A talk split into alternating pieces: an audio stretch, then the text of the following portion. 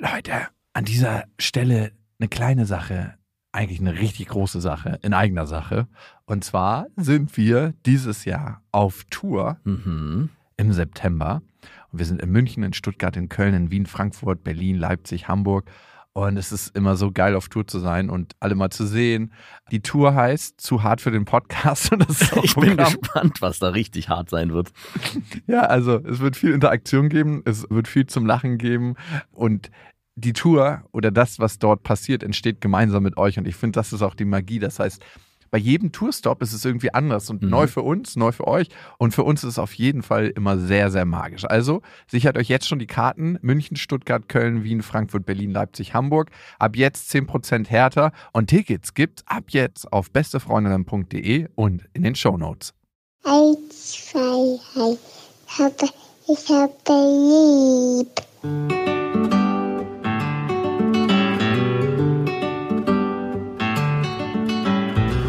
Sind beste Vaterfreuden. Keine bösen Wörter. Halt die Fremde, alte Schöpfe. Setz dich bitte hin. Der langweilige Podcast übers Kinderkriegen mit Max und Jakob. Hallo und herzlich willkommen zu Beste Vaterfreuden. Hallo. Heute mit der Überschrift müssen unsere Kinder gebrochen werden. Ja. müssen sie? Aus einem Grund, weil wir ein spezielles Erlebnis hatten und ich dachte, würde anders verlaufen, aber es lief leider nicht anders. aber erstmal eine andere Sache und zwar, ich habe vor zwei Tagen eine WhatsApp-Nachricht von meiner Ex-Freundin bekommen. Die mit dem Kind. Die mit eurem Kind. Ja. Naja, aber weiß, kann ja auch eine Ich andere rede ja von wenig anderen Ex-Freundinnen, oder? Hier bei beste Vaterfreunde, jedenfalls nicht bei beste Ja, Freundinnen. stimmt. Ich war gerade kurz in einem anderen Podcast. Da stand so drin, morgen hast du übrigens eine Zirkusaufführung mit Lilla. Das wird in der Kita veranstaltet. Und ich so, what?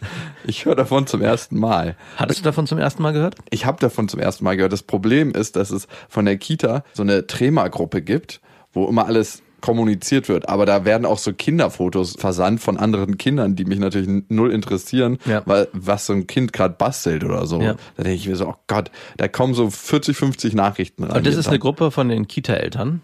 Eine Gruppe von den Kita-Eltern, aber auch die Erzieher sind da mit drin und Ah. schreiben und schicken Fotos und machen Sachen bekannt. Also es kommt nicht per E-Mail, sondern in diesem Chat. Also es muss, man muss da auch als Elternteil drin sein. Man muss da drin sein und ich habe irgendwann meine Push-Nachrichten von Trema deaktiviert, damit ich da nicht mehr belästigt werde. Und war seitdem auch nicht mehr drin. Natürlich nicht.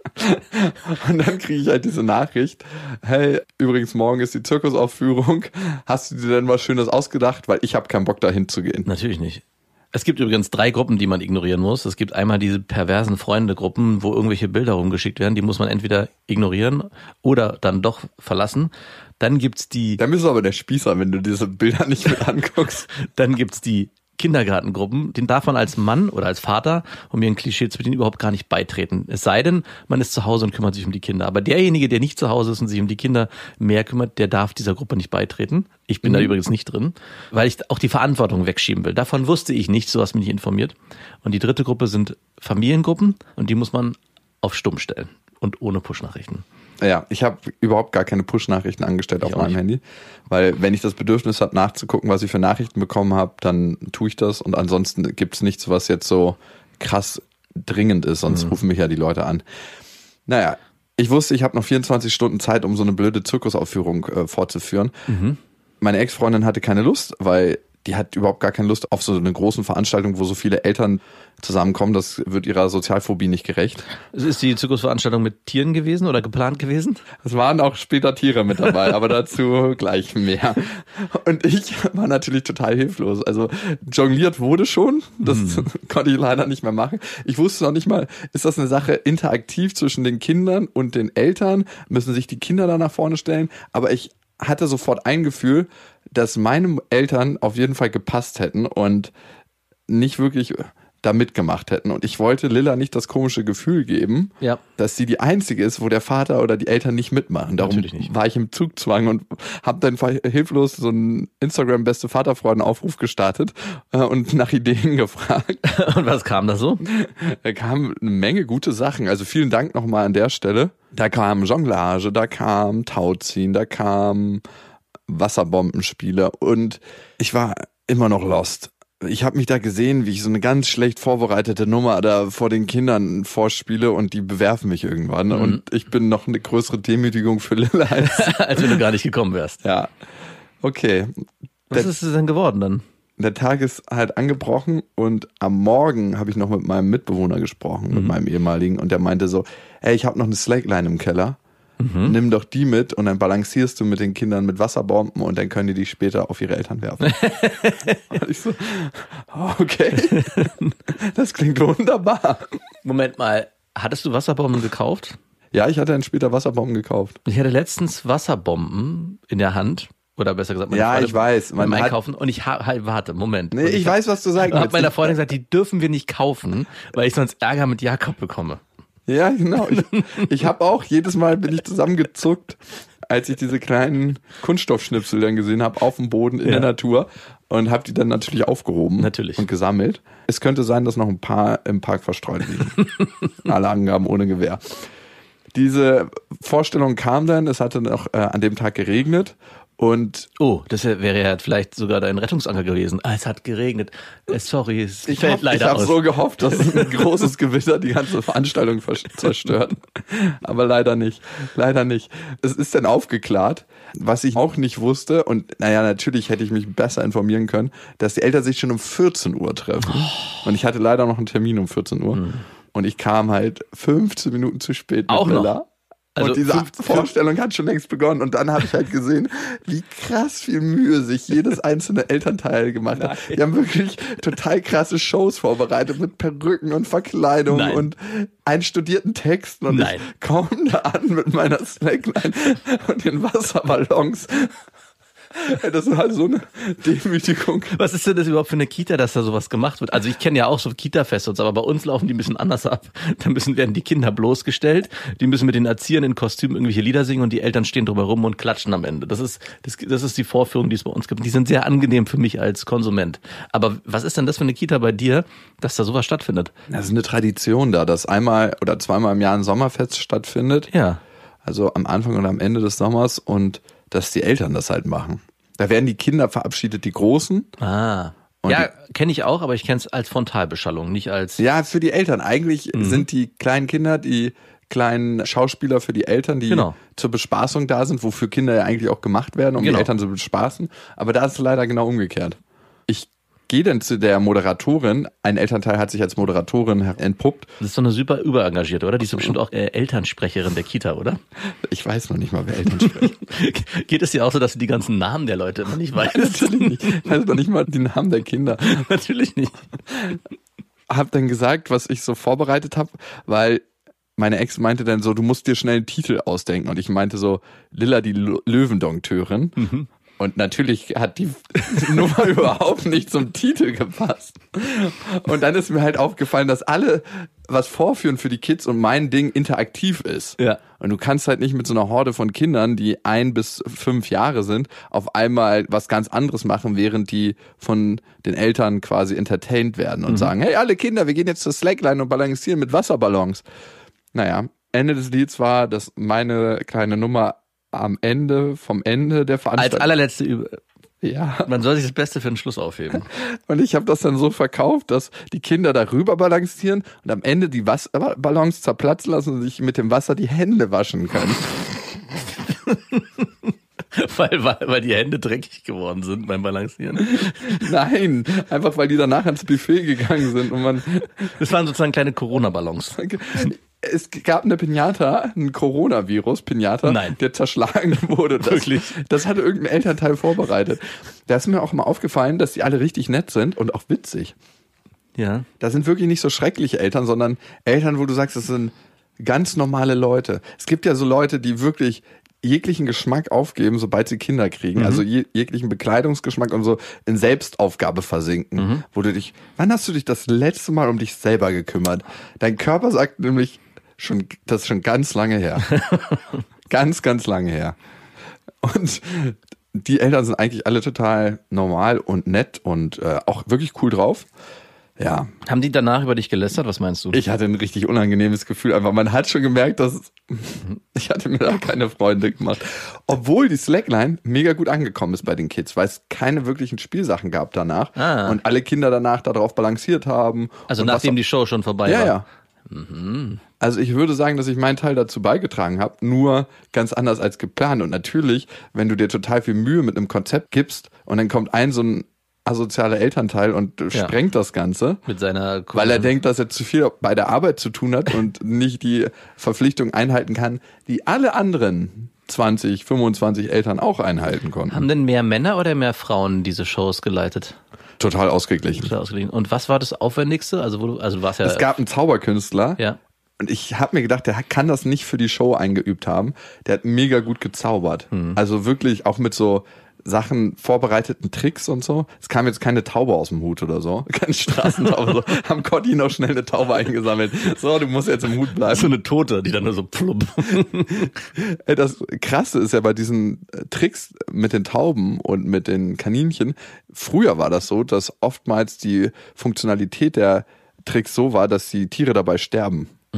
Also, dass zum Beispiel, wenn jemand den Spatz verschwinden lassen hat, dass er in einem Käfig verschwunden ist, der dann zusammengeklappt Ach so, ach ja, ach so, das war im Abend. Ja, ich glaube, das habe ich mal sogar gesehen, der so richtig schön platt ist, damit Ja, so, äh, so eine Mechanik. Auf jeden Fall wurde kein Straßentaubentrick aufgeführt. Aber Mir fällt jetzt übrigens eine Sache ein, die du hättest machen können. ja, danke, was? Und zwar, du hast ja viel mit Audio zu tun.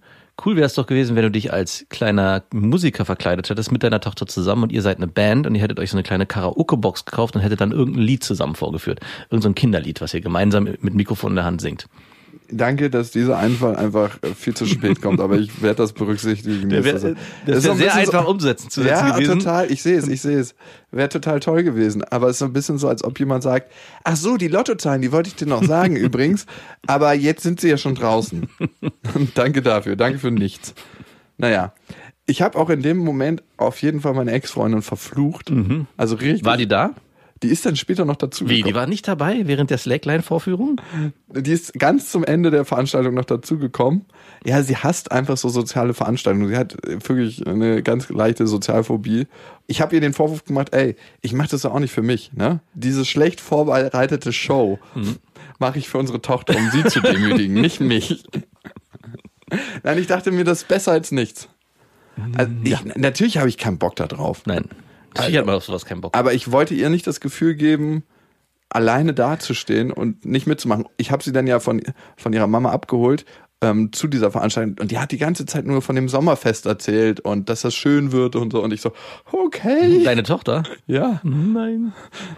der Druck steigt. Ich habe gerade gesagt, natürlich hat man keinen Bock drauf, aber das stimmt ja nicht. Also ich erlebe es bei meiner Freundin und auch du hast es ja jetzt dort erlebt. Es gibt anscheinend ganz viele Eltern, die schon vorher extrem viel Spaß und Lust daran haben, sowas vorzubereiten, sich auszudenken, mit ihren Kindern gemeinsam in so eine Welt einzutauchen.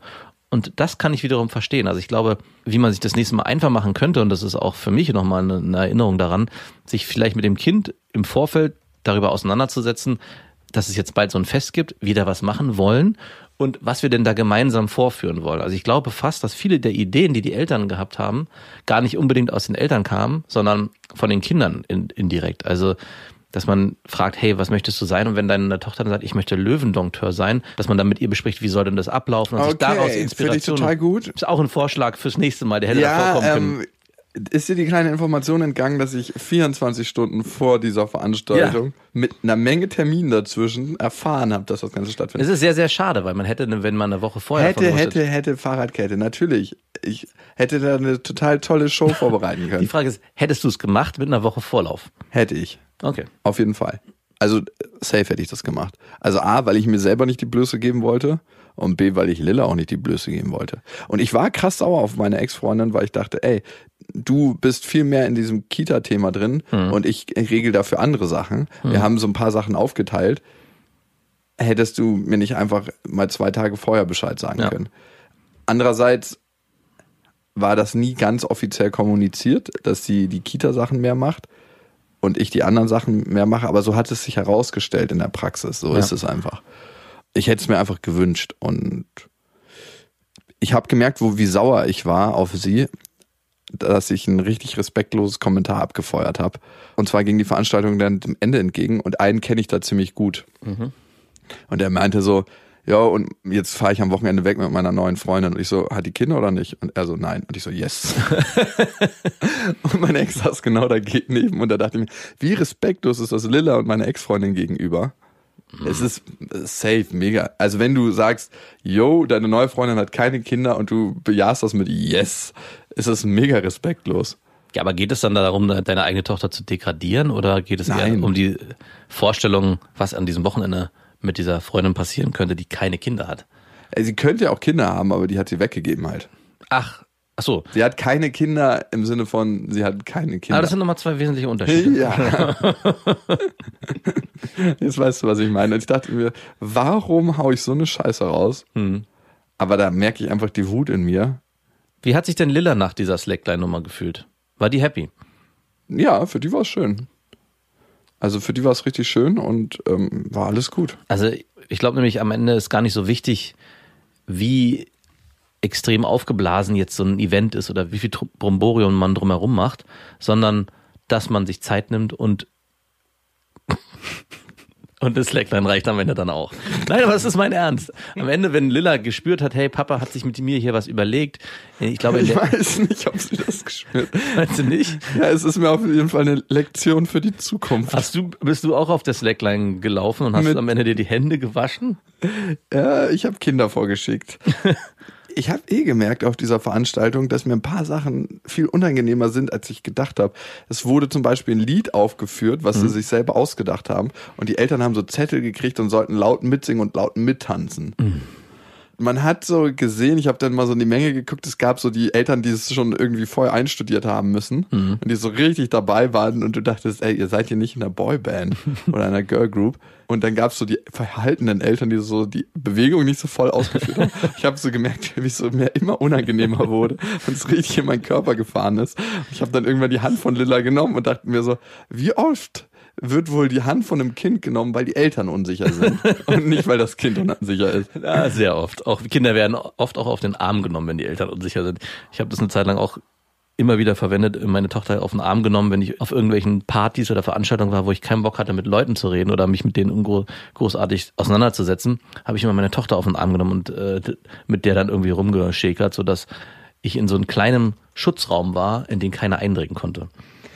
Zuletzt gesehen bei Sebastian Fitzek, den ich auf einer Veranstaltung getroffen habe. Ah ja, stimmt. Du warst, stimmt, du warst dabei. Der hat auch immer seine Tochter an der Seite gehabt und ich könnte mir vorstellen, dass es so ein bisschen ein kleiner Block war.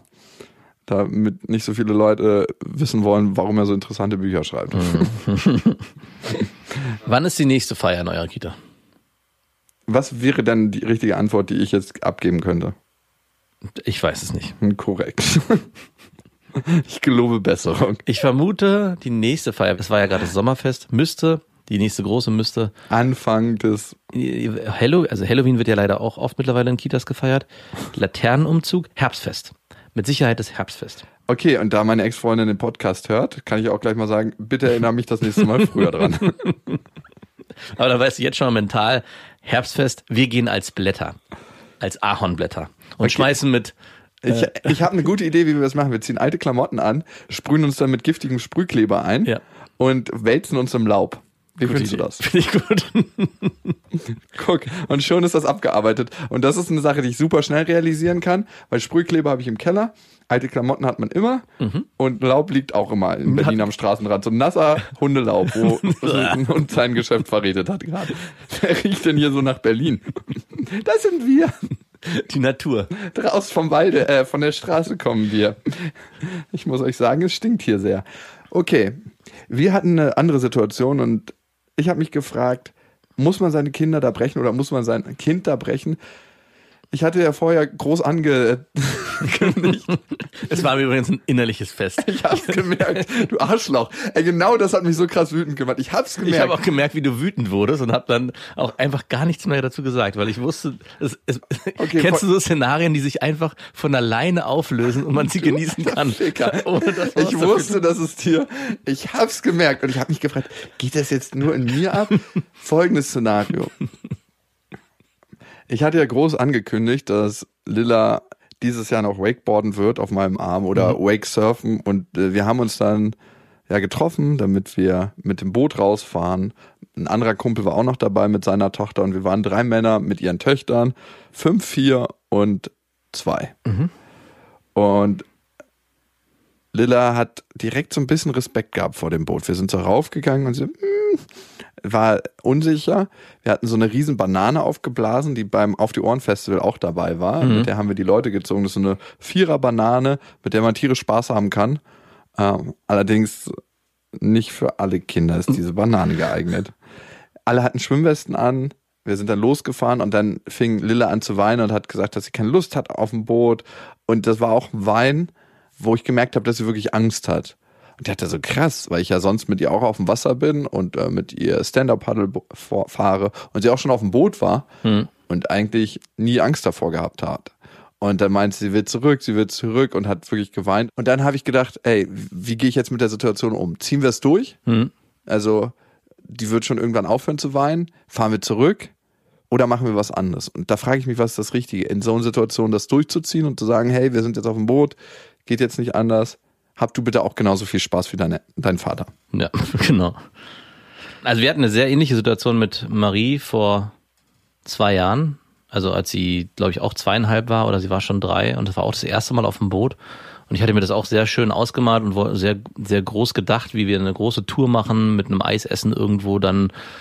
Und das ging genau ähnlich los, dass es nach kürzester Zeit fing Marie auch an zu schreien und zu meckern und sie will runter und es ist ihr zu laut. Also vor allem dieser große, laute Motor, der da in diesem Boot wubbert und bubbert, der scheint für diese Kinder am Anfang sehr verstörend zu sein. Ich habe mich auch echt gewundert, weil eigentlich ist es ein sehr geschützter Raum. Es ist ja wie so ein kleines Wohnzimmer, in dem man sich drin aufhält.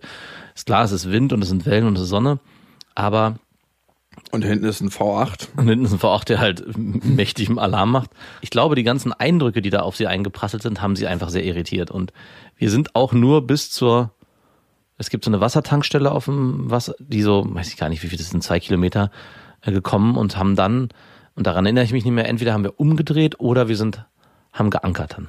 Ja, sehr nah an dieser Tankstelle dran. Also nicht direkt an der Tankstelle, sondern ein Stück gefahren. Und dann war dieser große, tolle ähm, Bootsausflug für uns damals auch schon wieder vorbei, was auch okay war. Und bei dir war es ja dann ähnlich. Ich habe gemerkt, wie der Plan sich auf jeden Fall für dieses Jahr erstmal Luft aufgelöst hat, mit Lilla Wakeboarden zu gehen. Weil wenn sie keine Banane mag oder generell nicht so gerne auf dem Boot ist, dann wird Wakeboarden, das ist so fernab von, weil es eine Riesengeschwindigkeit. Ich habe so leicht so ein Lächeln in deinem, Ich habe da nicht gelächelt. ich habe so ein leichtes Lächeln in deinem Gesicht gesehen. Und ja, da habe ich mich gefragt, wann überfordert man seine Kinder und wann sind sie nur herausgefordert? Am Rande bemerkt, brauche ich überhaupt gar keine Luftballons mehr einsammeln, wenn ich ein V8-Boot fahre. Stimmt. Wasserbombenmarsch. Hab jetzt Feuerfrei. losgelöst jeglicher Hemmung. Also Pampern muss man auch mal mit seinem Kind in die Angst gehen. Wann bricht man sein Kind da? Also ich finde, du hast es eigentlich genau richtig gemacht. Du bist ja, wir sind, wir sind ja rausgefahren und Lilla hat erst geweint und das ist ja auch völlig in Ordnung am Anfang, dass sie die Situation erstmal so auffängt emotional und dann zu gucken, kriegt man sie beruhigt und wieder aufgefangen. Und ich meine, du hast ja viel dafür getan. Wir haben ja auch versucht, sie mit den Mädchen, was ja immer oft auch eine, ein guter Zugang ist, wenn andere Kinder mit dabei sind, auch ein bisschen ältere, also nicht viel, nur so ein bisschen, die das schon kennen und dadurch die Situation beruhigen können. Das hat aber leider nicht funktioniert. Also ich habe ja versucht, Lilla mit meiner Tochter und der Tochter meines Freundes in Verbindung zu bringen, aber ich habe schon schnell gemerkt, dass sie so sehr im Widerstand ist, dass sie auch gar keine neuen Eindrücke mehr aufnehmen kann und, und die sie beruhigen könnten. Egal, ob es ein Spielzeug ist, egal, ob es Essen ist, egal, ob es andere kleine Kinder oder Personen sind. Und das ist schon immer für mich auch immer ein Signal, okay, hier gibt's nicht wirklich viel. Und ich glaube, auch selbst Mama hätte ja nicht viel machen können. Sie hat ja dann auch nach Mama gerufen. Das ist ja so ein natürlicher Instinkt. Und ich finde, was mich sehr erstaunt hat, ist, du bist extrem ruhig geblieben die ganze Zeit. Also ich hatte mich sofort in die gleiche Situation versetzt. Wir hatten ja auch überlegt, ob ich Felix mitnehme. Und da ich diese Situation schon mit Marie kannte, wusste ich, und das hat aber noch einen anderen Grund, ich hätte es trotzdem probiert mit Felix, aber da ich nicht mit zwei Kindern aufs Boot wollte alleine, weil es einfach sehr viel Gewusel ist, ist halt einfach auch eine Situation, die gefährlich sein kann. Und Wo ist Marie? Habe ich vor fünf Minuten noch gesehen. Genau, habe ich mich dafür entschieden, Felix nicht mitzunehmen, aber nur weil wir zu zweit sind. Ich wollte ihn eigentlich mitnehmen, aber wenn ich alleine mit ihm gefahren wäre, hätte ich es auch gemacht. Und ich habe mich gefragt, wie hätte ich mich verhalten? Und was mich wirklich fasziniert, ist, dass du so krass ruhig geblieben bist. Ich habe zwar gemerkt, wie ich das extrem auch aufgebracht hat, weil es halt immer scheiße ist, wenn bei der einen Partei das Kind so schreit und alle anderen sind irgendwie friedlich. Vor allem, wenn du sie auf dem Ohr hast, ist sie genau an deinem Ohr. Genau. So. Und ich, ich weiß, wie ich bin, wenn ich mit Felix zu Hause bin und der mich eine Zeit lang zu stark anschreit. Irgendwann schalte ich auch auf stumm und lasse den dann schreien. Also es ist dann nicht so, dass ich dann, also wenn der wirklich ins Unermessliche sich aufregt, dann nehme ich natürlich ihn immer auf den Arm. Aber es gibt auch die Situation, dass er sich nicht auf den Arm nehmen lässt manchmal. Und dann ist es mir irgendwann, gibt es einen Moment, wo ich sage, halt, stopp, ich kann nicht mehr, dann schrei jetzt erstmal und dann lasse ich ihn auch. Und diese Situation hätte ich auf dem Boot wahrscheinlich in der Form auch durchgezogen. Ich hätte zumindest mal einen kurzen Moment gesagt, ey, okay, hier hilft also gar nichts, dann schrei bitte jetzt mal kurz und dann aber auch nicht alleine, aber klär das mit dir selbst. Und da fand ich schon krass, dass du das die ganze Zeit durchgehalten hast, beruhigend und zugewandt zu bleiben, weil deine Tochter war ja alles andere als zugewandt. Die war ja eher im absoluten Meckermodus auch an dich heran. Die hat ja auch mit dir geschimpft, kann man ja nicht anders sagen. Ja, aber ich wusste, dass sie den Kontakt braucht, aus meiner Sicht dann. Mhm. Sie hat mir auch einmal ins Gesicht geschlagen. Ach, wirklich? Ja, doch, stimmt. Das, aber ich wusste nicht, ob das ein gezielter, ab- beabsichtigter Schlag war. Doch, doch, stimmt. Sie hat ein paar Mal so mit der Hand geschlagen. Ich erinnere mich so. Bam, bam. Mhm. Das Krasse ist, dass mich ein Gefühl in der Situation begleitet hat. Und das war so ein ganz unangenehmes Gefühl, ein Stück weit versagt zu haben. Ich habe die große Ankündigung gemacht, dass wir dieses Jahr Wakeboarden gehen. Und mich hat so innerlich aufgelöst, schon fast so ein bisschen wütend gemacht, dass dieser große Plan nicht aufgeht. Ja. Und dafür schäme ich mich auch, weil ich mir denke, was für ein abgefuckter Vater bist du, wenn du so große Pläne hast und die nicht aufgehen, weil deine Tochter einfach zwei Jahre alt ist Ja. und äh, du einfach mit ihr wakeboarden wolltest und was ich für einen tollen Hecht machen wollte für euch und wie das einfach kläglich am Strand geteilt. Ge Boah, ich hätte es, glaube ich, auch. dann bin ich noch ein bisschen wütend geworden auf dich, Ja. weil ich gemerkt habe, dass es dir so ein innerliches Fest ist, dass mein großer Plan nicht aufgegangen ist. Oder zumindest habe ich das interpretiert. Also wenn unser anderer Kumpel da noch einen Kommentar gemacht hätte, Ja. boah, dann hätte ich mich auf jeden Fall vergessen. Also, äh, mir war es kein inneres Fest. Ich habe mich nur innerlich gefreut, dass es nicht zustande gekommen ist, weil ich mir auf der anderen Seite hätte ich es nicht ausgehalten, wenn wir hier gesessen hätten und du mit deiner Tochter hinten wirklich gewakeboardet wärst, ja, bei 25 Stundenkilometern und es alles problemlos funktioniert hätte. Ich hätte gedacht, nie, das möchte ich mir nicht antun, die nächsten fünf Jahre, dass ich mir das immer, und meine Tochter übrigens ist schon mit zweieinhalb auf meinem Arm gewakeboardet. Zwei Jahre und vier Monate, bitte. Wenn das funktioniert hätte, das, eigentlich war ich nicht, ich, mir ist nur ein Stein vom Herzen gefallen. Wäre es gar nicht gewesen. Aber ich glaube, was mir in dem, in dem, in dem Moment nochmal aufgefallen ist, ich glaube, jeder Vater muss durch so eine Situation durch, weil auch ich hatte Situationen, wo ich dachte, oder wo ich mir was vorgenommen habe und sagte, so, ich möchte mit meiner Tochter jetzt auf dem Berg Skifahren und das wird gar kein Problem. Wir fahren da hoch und dann schnalle ich ihr die Skier an und ich nehme sie zwischen, zwischen die Beine. Das war zum Beispiel war mein Moment, wo ich genau die gleiche Situation hatte und dann vor Augen geführt bekommen habe, das funktioniert nicht so, wie man sich das vorstellt. Man macht sich eine große Illusion, wie cool das alles werden würde und was man alles jetzt erleben kann, gerade auch wenn die Kinder langsam größer werden, merkt man, jetzt geht's langsam los. Ich habe die ersten anderthalb Jahre Durststrecke, wo man nichts mit den Kindern machen, überstanden. Mein Kind kann jetzt schon langsam mehr und jetzt möchte ich auch darauf Zugriff haben. Und dann festzustellen, das funktioniert nicht. Die Kinder ticken ganz individuell, ganz anders und sind von Tag oder von Jahr zu Jahr und von Tag zu Tag unterschiedlich. Leider. Leider. Und dann festzustellen, wenn man, und das habe ich für mich zumindest so ergründet, wenn man, wenn man viel erreichen möchte, bedeutet es ganz viel vorsichtiges, liebevolles Schieben. Und sobald Gegenwiderstand kommt, wieder ein Stück zurück. Und dann aber in dem Moment, wo der, wo der Widerstand weg ist, schon wieder nach vorne. Die so ganz leicht, aber die ganze Zeit. Und nur so hat es zumindest bei meinen Kindern oder meiner Tochter funktioniert, dass die immer wieder, und ich glaube, das ist der Punkt, langsam an neue Grenzen kommen können, die sie überwältigen, überschreiten können, um dann zu erfahren, ach guck mal, ist gar nicht so schlimm oder ach guck mal, ich habe was geschafft, um dann den nächsten Schritt zu gehen. Und ich glaube, was jetzt in der Situation mit Lilla passiert ist, und das ist damals bei meiner Tochter auch passiert, und das lässt sich auch gar nicht anders realisieren mit dem Boot, weil wenn man mit dem Boot rausfahren will, dann gehören einfach ganz viele Eindrücke dazu, und auch bei deiner Tochter war es ja nicht das erste Mal, Komischerweise war es bei meiner Tochter damals auch nicht das erste Mal, wo sie so krass geschrien hat. Das erste Mal war noch völlig okay, Ich aber glaube, da hat sie das noch gar nicht gecheckt. genau, Da war sie zu klein. ein Jahr oder so. Das war bei uns auch so. Aber beim zweiten Mal, es sind halt so viele Eindrücke, die da passieren. Der laute Motor. Der laute Motor, Die der Wasserbomben. Wind, das Wasser, das Licht, die Boote, der Steg. Es gibt so viel, das kann man, glaube ich, alles gar nicht so richtig als Erwachsener, wenn man das kennt, im ersten Moment wahrnehmen oder checken, was da auf so ein Kind einprasselt. Und für mich war daraus auch damals die Lehrerfahrung, wenn es was Neues gibt, sich zu überlegen, was gibt es hier alles Neues oder gibt es irgendwelche Grundstrukturen, die sie schon kennt, die das ihr dann sozusagen erleichtern in dem Fall. Ja, ich glaube, ich werde das nicht aufgeben, das Thema. Nein. Ich werde beim nächsten Mal erstmal eine Weile im Boot verbringen, wenn es am Steg liegt. Und dann erstmal rausfahren, ohne irgendwas hinten dran zu hängen. Ihr hat auch krass die Banane Angst gemacht, die die ganze Zeit gehüpft ist. Das haben wir erst am Ende verstanden, ne, dass sie Ja. dachte, die Banane verfolgt uns. ja. also, ja, optisch hat sie uns ja auch verfolgt. sie, sie wollte es Sie einfach ist die ganze Zeit hinter uns hergesprungen, dieses große Ding, und hat versucht, das Boot zu fressen. Und das ist, äh, ja, halt Babyschritte sind. Jeder Mensch hat ja Grundbedürfnisse, ne? Und ein Kind ja auch. Also, wir haben ja vier psychologische Grundbedürfnisse, die ich übrigens irgendwann mal hier im Podcast behandeln will. Und ein wichtiges Grundbedürfnis ist das Streben nach Autonomie und Kontrolle. Autonomie heißt, wenn die Kinder irgendwann anfangen, ich will das selber machen. Ne? Die kommen ja irgendwann in diese Phase, ich will ich selber. Ja. Also Lilla hat das auch schon. Wo du denkst, okay, ähm, dann fange ich dich halt unten auf. Und Kontrolle, dass sie eine Ohnmacht vermeiden möchten. In dem Moment konnte ich ihr nicht dabei helfen, die Ohnmacht nicht zu spüren und zu äh, vermeiden.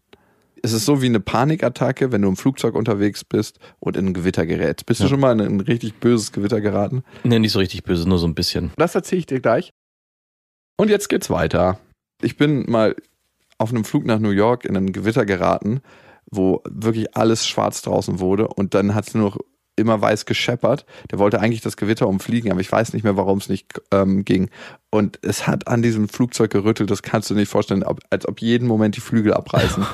es war sogar so krass, dass das Servicepersonal vom Flugzeug angefangen hat zu schreien. Wirklich. Und dann weißt du, Okay. Heute ist ein besonderer Tag. es haben auch Leute geheult, es haben Leute gebetet. Es war so krass. Und ich glaube, so ein bisschen diese Ohnmacht hat sie gespürt.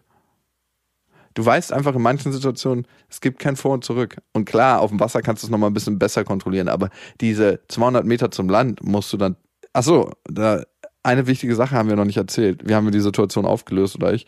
Ich habe dann gesagt, okay, bring, bringt mich mal an den nächsten Badestrand. Der war dann zum Glück nur 300, 400 Meter weg. Ja. Und dann haben wir da gebadet, die Enten beobachtet, im Sand gebuddelt und irgendwann habt ihr mich dann wieder abgeholt. Und ich hatte ja gehofft, dass wenn wir sie dann wieder abholen oder euch, Dass wir auf der Banane zurückreiten. nee, dass es einfach äh, jetzt verstanden ist und dass es jetzt auch nicht so dramatisch ist. Aber es ging ja dann leider gleich wieder los. Also es war ja die Banane, Was wir dann zum Schluss herausgefunden haben. Die War dann- blöde Banane. war das, das Problem war die Banane. Die bissige Banane, die uns hinterhergelaufen ist. Und ich meine, ich habe in dem Zusammenhang auch nochmal die Erfahrung gemacht. Ich meine, wir sind ja dann weitergefahren, mein Kumpel und ich, mit unseren Töchtern, um Banane zu fahren. Und auf dem Weg dahin sind wir schneller gefahren. Und wir sind dann wirklich eine gute Strecke, ja, mit ordentlicher Schwind- Geschwindigkeit über den See gefeuert. Und nach so drei, vier Minuten, Menschen. und nach drei, vier Minuten meinte meine Tochter aber auch, Papa, das ist mir zu schnell, können wir langsamer fahren. Nein! Und dann, ich dachte, und wir, es war gar nicht so schnell, Wie schnell war's? Pff, keine Ahnung, 35 km/h oder so. Zehn zu schnell, meinst du? Hab dann natürlich sofort gesagt, ja klar, wir fahren langsamer. Hab dann meinen Kumpel gebeten, langsamer zu fahren. Der hat dann aber nur so ein bisschen Gas weggenommen und ich habe schon gemerkt, das wird nicht reichen, weil für das Kind ist kein, kein spürbarer Geschwindigkeitsunterschied gerade passiert und habe ihn dann gebeten, nochmal was wirklich sehr, sehr viel langsamer zu fahren. Und dann ging's auch. Und als wir dann ankamen bei der Strecke, wo man Banane fährt, hat meine Tochter gesagt, Papa, ich möchte nicht, ich möchte zum Strand. Also auch für sie war eigentlich schon alles erreicht. Die Grenze Genug war, an es war schon Eindrücken. Genau, es war schon genug an Eindrücken. Ich habe dann gesagt, wollen wir nicht noch einmal bei deiner Freundin zugucken, wie sie Banane fährt? So meinte sie, ja, dann will sie machen. Und dann ist mein Kumpel mit seiner Tochter Banane gefahren. Und am Anfang langsam. Und dann dachte ich schon, ja, okay, cool. Sind auch nicht runtergefahren. Und dann schneller und schneller. Und dann, genau. Und ich dachte so, verdammter Mist. Ich, das wird hundertprozentig Verdammtes Arschloch! ja, wirklich. Und wir sind, die sind wirklich volle Möhre, wie man Banane fährt, über den See gebrettert bei Wind und Wellen. Wie, wie alt ist, fünf ist sie, oder? Ja, fünf und hatte, Nein. richtig, hatte richtig Spaß. Aber gut, ähm, man muss auch zu deiner Verteidigung sagen, die ist ein halbes Jahr älter als deine Tochter. Ja, genau. Und sie hatte eine Ohnmachtsschwimmweste an. Deine Tochter hatte nur eine Ja, daran Neopren-Schwimmweste hat's an. gelegen. Die hat sich einfach nicht so sicher gefühlt. Dann waren wir an der Reihe No. und meine Tochter war schon so, "Mm, ich möchte nicht, meine, du, wir müssen ja gar nicht, wir probieren nur ganz kurz. Und währenddessen hast du sie schon gegriffen und auf die Banane Wir gesetzt. können uns ja erstmal nur draufsetzen, das hat sie dann auch gemacht. Dann habe ich sie leider falsch rumgesetzt, ich habe sie erst hinter mich gesetzt. weil du Angst hattest. genau. Und also, äh, nein, nein, wir müssen tauschen. Dann saßen wir auch noch falsch rum auf der Banane. Ich saß mit dem, irgendwie ist alles schief gelaufen. Musste sie wieder um mich herum äh, setzen. Das war etwas äh, ja, kompliziert. Dann sind wir losgefahren. Sie hat dann schon gesagt, nein, ich möchte nicht, ich meine, nur ganz, ganz langsam. Wir fahren einmal ganz langsam los, sind dann auch wirklich nur einmal ganz kurz, zwei, nicht mal, 30 Sekunden losgefahren. Hab sie, ich habe sie dann gefragt, ob das reicht. Sie ja, es reicht jetzt. Und die haben dann aufgehört. Und ich habe sie dann gelobt ah, okay, dafür. gut. Die Geschichte ist so bei mir gar nicht angekommen, dass du nur so kurz gefahren bist. Doch, War einfach nur so, ja, wir sind auch Banane gefahren. Und ich so, Nein, ich habe doch gesagt, wir sind nur ganz nee, nee, nee, nee, nee, Freundchen. Wir sind nur ganz kurz gefahren. Ich habe nämlich und ich habe sie danach auch gelobt, wie toll sie gefahren ist und wie äh, sie gut sie das gemacht hat. Ja, klar. Warum? Na, weil das schon eine ein riesige. ja, ich bin drauf eingefallen. Und dann, um den Zorn, den ich auf meinen Kumpel hatte, noch zu verschärfen, Und auf seine Tochter, bitte. Ja. Auch auf sie warst du zornig. als wir dann ins Boot eingestiegen sind, fragte mein Kumpel seine Tochter, ob, er, ob sie nochmal fahren wollen würde. Nein. Hat und sie hat natürlich ja gesagt.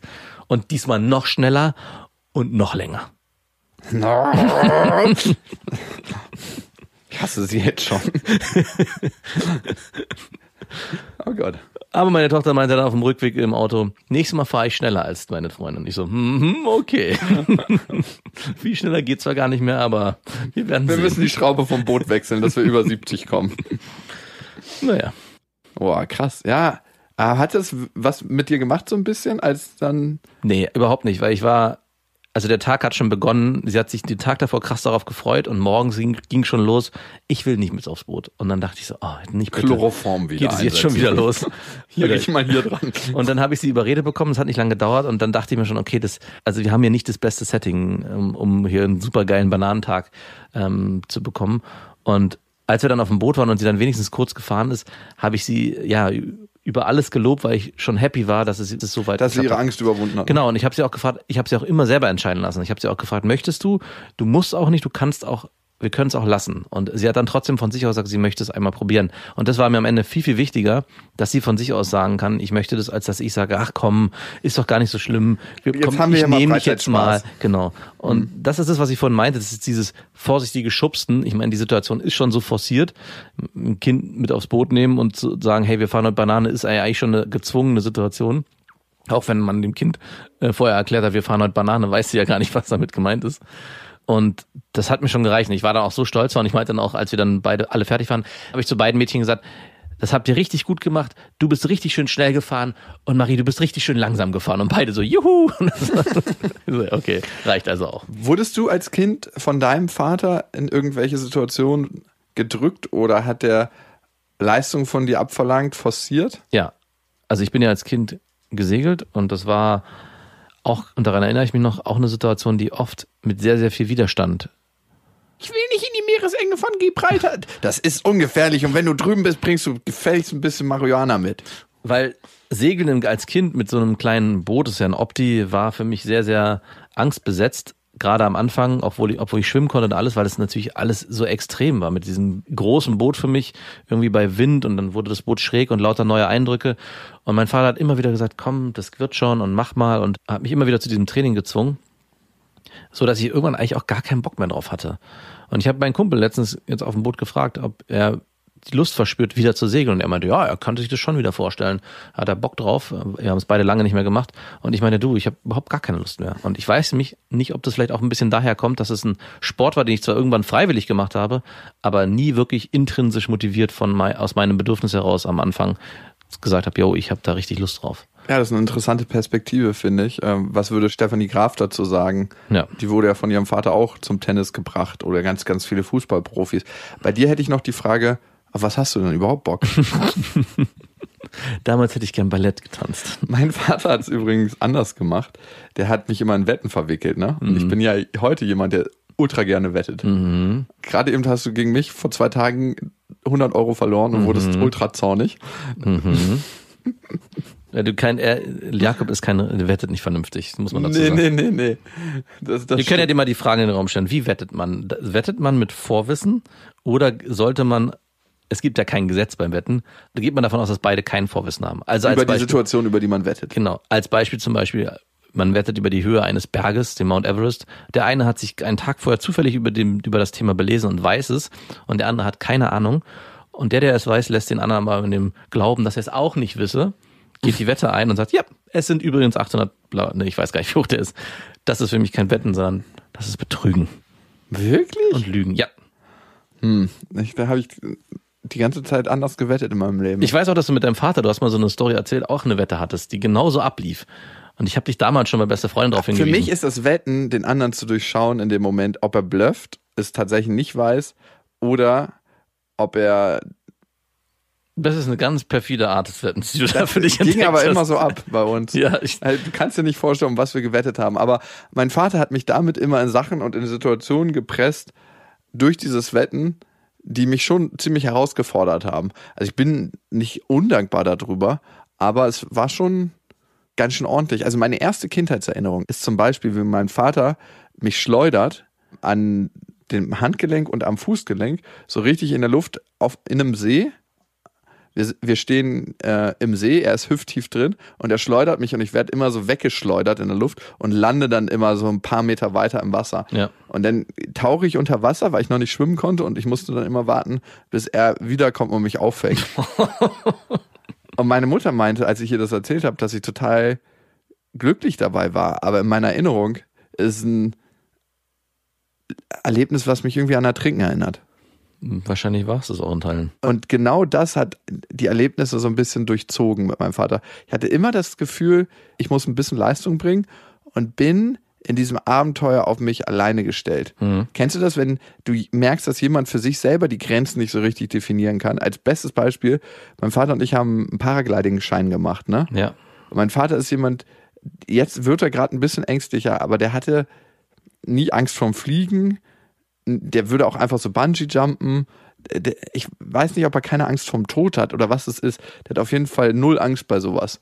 Und ich hatte auf jeden Fall richtig Schiss in der Buchs, als ich dann auf einmal 500 Meter über der Erde in diesem kleinen Fallschirm saß und es ruckelt extrem. Wenn du Paragliden machst, also ich habe es ja alleine gemacht. Es gab nicht noch einen Fluglehrer, der mit, mit mir mitgeflogen ist. Und ich saß alleine in den Ding. Ja, ja Wo habt ihr das denn gemacht? In, in? Österreich. Du machst so einen Schein und äh, dann gibt's eine langweilige Theorie äh, und wir sind die ganze Zeit dabei eingeschlafen, weil der Lehrer so übelst langweilig war. Und in dem Moment, wo du dann in der Luft bist, du läufst an einem Berg los, hast den riesen Schirm, der sich hinter dir aufspannt, dann rennst du und rennst du die Skipiste runter und auf einmal verlieren deine Füße den Kontakt zum Boden. Und dann bist du in der Luft und du gehst quasi gerade weiter und der Boden unter dir entfernt sich immer weiter. Und irgendwann war ich über diesem Tal in der Luft, es werden wahrscheinlich so 1000 Meter gewesen sein. Hast du nicht Höhenangst? Ja, und dann äh, fingen Luftströmungen an, da durch den Schirm zu ziehen. Es wurde richtig wackelig und wackelig. Und ich erinnere mich, wie mein Vater so, du, du, der ist ja schwerhörig neben mir geflogen ist und äh, immer durch sein Funkgerät äh, Anweisungen vom Fluglehrer gekommen sind. Und er dann letzten Endes, als ich schon angekommen ist, auch gelandet ist und der Fluglehrer so geschrien hat, nach links, nach links. und er ist halt voll im Baum gelandet. Wirklich? Ja, und hat den ganzen Schirm zersenzt. Nein. Er hat den Zaun von dem Fluglehrer auf sich gezogen. Aber das war er. Er hatte danach keinen Schiss zu fliegen, sondern war so, oh ja, jetzt können wir ja nochmal fliegen, kann ich einen neuen Schirm haben. und ich dachte mir so, okay, du hast schon gemerkt, dass du da in einen Baum gerade reingerasselt wärst und wenn dir so ein Stock in die Augen geflogen ist, dann wärst du Helen Keller, taub und blind. Aber er hat das nie für sich gesehen. Und da ich wusste, dass er seine eigenen Grenzen nicht kennt oder die so wahrnehmen würde, wie ich sie für mich wahrnehme, habe ich als Kind schon immer gespürt, dass ich so ein bisschen mit der Todesangst spielen muss, wenn ich Abenteuer erlebe. Ja, das zielt sich ja auch durch dein Leben. Das muss ja oft auch bei Sportarten und ja, die man mit dir zusammen macht, immer am Limit sein. Oft zumindest. Kennst du übrigens das Video, apropos Paragliden, wo äh, einer so einen Gleitschirmkurs macht, der Fluglehrer ihn nicht richtig festmacht, die dann losfliegen und er die ganze Strecke sich an ihm An dem festhalten Gestänge? und naja, an dem Gestänge, eigentlich an seinem, an seinen Klamotten und der hängt halt irgendwann so weit unten, dass er nur noch mit dem Arm sich halten muss. Mit einem? Ja, mit einem Arm und einer Alter. Hand so halb. die ganze Strecke überlebt es auch. Hat danach irgendwie, einen, ich glaube, sein Muskel ist gerissen, weil er halt die ganze Zeit unter Vollspannung war. Aber er hat es überlebt. Das ist so ein krasser 5-Minuten-Ritt, wie die da durch die Welt, die Luft segeln. Muss ich dir mal schicken. Oh Gott, ey. Ja, größer. Das hätte auch dein Vater sein können. Mit dir zusammen. Halt dich gut fest da unten. Ab, und ich meine, die Situation mit dem Wakeboarden, um dann nochmal den Kreis zu schließen, mit deiner Tochter auf dem Arm. Meine Freundin hat in dem Zusammenhang als was gesagt, als ich das ihr erzählt habe. Gar nicht böse, sondern nur die Frage gestellt, macht er das für sich oder macht er das für seine Tochter? Das waren Beste Vaterfreuden mit Max und Jakob. Jetzt auf iTunes, Spotify, Deezer und YouTube. Der 7-One-Audio-Podcast-Tipp. Hallo, ich bin Lynn. Und ich bin Leo. Ihr kennt uns vielleicht schon vom True Crime Podcast Mord auf Ex. Eigentlich sprechen wir da ja jede Woche über Verbrechen. Aber da gibt es ja noch ein anderes Thema, das die Menschen und uns schon immer fasziniert hat. Die Liebe. Krasse Geschichten, die wirklich passiert sind. Bonnie und Clyde zum Beispiel. Cleopatra und Caesar Oder Diana und Charles. oder halt Camilla. Liebe gibt's bei True Love aber auch nicht nur im klassischen Sinne. Es geht auch um Familie, um die Liebe zum Beruf oder sich selbst oder Freundschaft. Am besten sind ja auch eh die Filme, wo dann am Ende steht, nach einer wahren Begebenheit. Das sind so Geschichten, die kannst du dir eigentlich gar nicht ausdenken. Ja. Und das gibt's jetzt eben als Podcast. Und das Ganze heißt True Love. Ja, der Name sagt's eigentlich schon. Aus True Crime wird True Love. Krasse Geschichten, Plot-Twists und verrückte Protagonisten. Es ist also in anderen Worten ein Podcast für alle, die True Crime hassen, aber auch für alle, die True Crime lieben. Macht euch bereit für ein neues Podcast-Genre, True Love. Oh, ich kann es gar nicht abwarten, euch die Geschichte zu erzählen von zum Beispiel dem Jungen, der nach seiner Mutter gesucht hat. Jahrelang, auch wenn ich wahrscheinlich dabei heulen werde. Oder die Geschichte von Sissy. Also der Film ist nichts dagegen. Ab dem 20. Oktober, überall wo es Podcasts gibt, True Love. Echte Geschichten, wahre Liebe. Voller Werbespruch, oder? Ja, aber es ist ja auch schön. Der Podcast macht ja glücklich. Ja, deswegen jetzt am besten direkt abonnieren.